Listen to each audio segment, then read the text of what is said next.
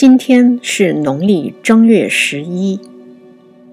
我们在前几天的节目里读过宋之问的《渡汉江》，也仔细体味过他那种“近乡情更怯，不敢问来人”的忐忑和矛盾。今天我们来看另外一首诗。这首诗的情境是，诗人在京城遇到了从自己老家来的同乡，那接下来会发生什么呢？先来看看诗歌。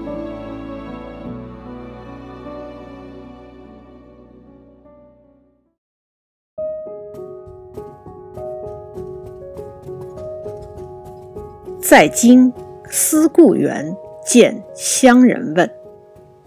唐。王继，吕伯多年岁，老去不知回。忽逢门前客，道发故乡来。敛眉俱握手，破涕共衔杯。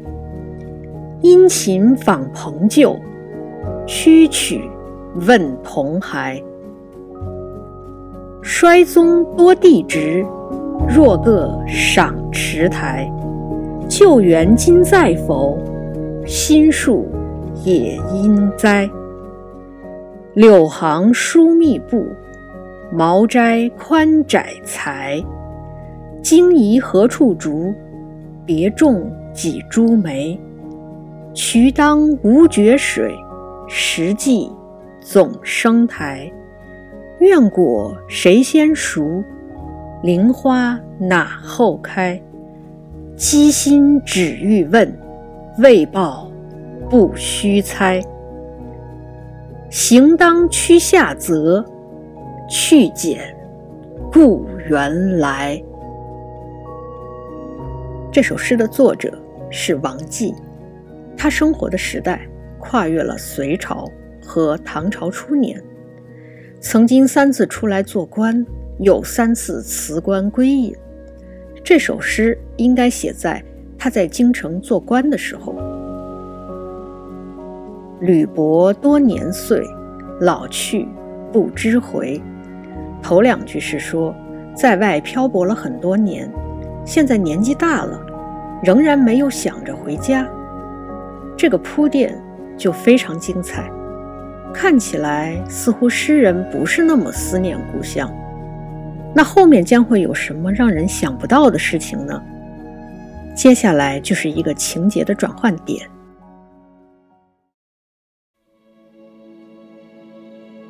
某一天，在门口碰见了一位客人，他说他是从我的家乡来的。不知道大家是否有过类似的经历？你平时生活在一个城市，你已经融入了这个城市，也有自己的生活圈子。一般情况下，也不会有意识的和人谈起自己的家乡。但是，突然有一天，你碰见了一个人，他告诉你，他是从你老家来的。那这个时候会发生什么呢？估计首先你会感到意外，然后就会和他聊上一阵儿。诗人的描述是：敛眉俱握手，破涕共衔杯。两个人热情地打了招呼，说起故乡，彼此都很动容。大家还一起饮酒了。那大家一起聊了什么呢？殷勤访朋旧，曲曲问同孩。那自然是先打听人的消息。先问的是过去的老朋友，再问的是家族里的一些小孩子。大家可以回忆一下，如果自己碰见一个老乡，是不是也是从认识的老朋友、老同学开始问？问完之后，通常就会问到一些小孩子了。即便是我们搞不清楚这些孩子叫什么，也依然会问，因为他们可以被称为谁家的孩子。没想到，诗人还接着问下去了。从衰宗多弟侄，若个赏亭台开始，一直问到院果谁先熟？林花哪后开？都问了什么呢？众多的兄弟侄儿，谁去观赏园林亭台呢？旧日的庭院还在不在？新的树木也该栽上了。成行的柳树种得疏密有致，茅屋修剪得宽窄得当。他们从哪里移来的竹子？又栽种了几棵梅树？沟渠里的水不应该断绝。爱生青苔的石头是否依旧？院子里哪一种果实先成熟？哪一片林子里的花最后绽放？事无巨细，一一问道。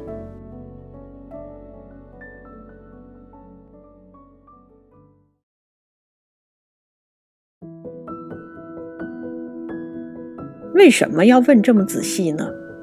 诗人是给了答案的，那就是“鸡心只欲问，未报不须猜”。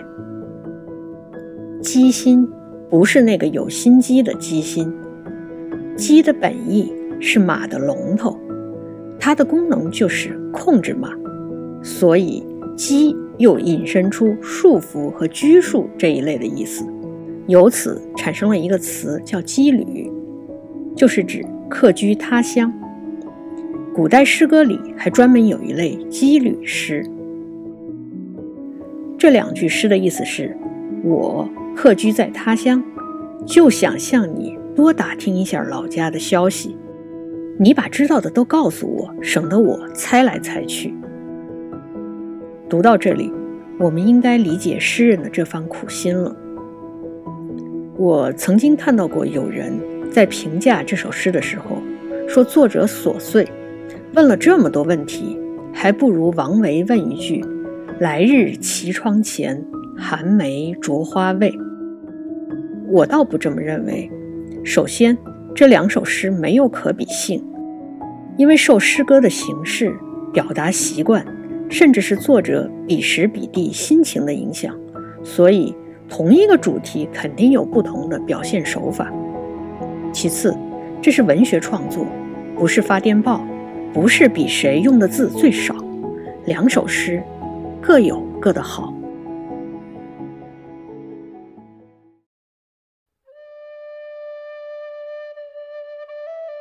王维的诗歌，我们留到明天再读。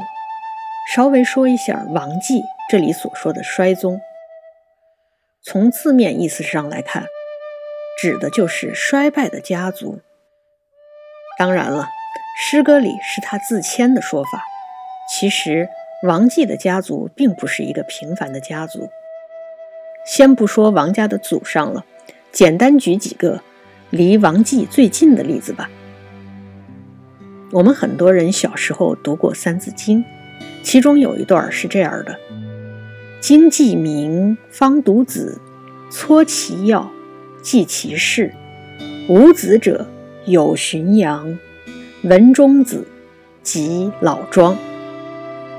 这里所说的是，当把经书读明白以后，就可以读一下诸子的书了。其中文中子名叫王通，他就是王继的哥哥。王家还出过另外一名著名的才子，那就是写出《滕王阁序》的王勃，他是文中子王通的孙子。算起来，王继应该是王勃的叔祖。可惜，王勃出生的时候，王通和王继都已经去世了。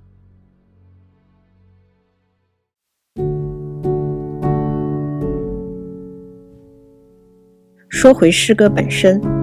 最后还有两句：“行当驱下泽，去简故原来。”下泽就是下泽车，是一种小型轻便的车子，人们用它来田间运东西。这两句是整首诗的收尾。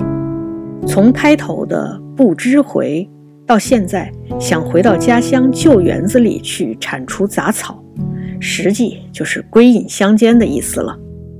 我们前面提到过，王继曾经三世三隐，最后终老于故乡。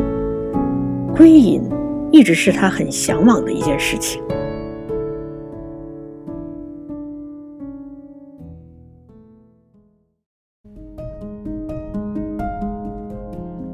人可能都是有乡愁的，即便是在交通和通讯如此发达的今天，我们可以和故乡的亲人同步知道很多信息，也能够借助最快捷的交通工具很快回家。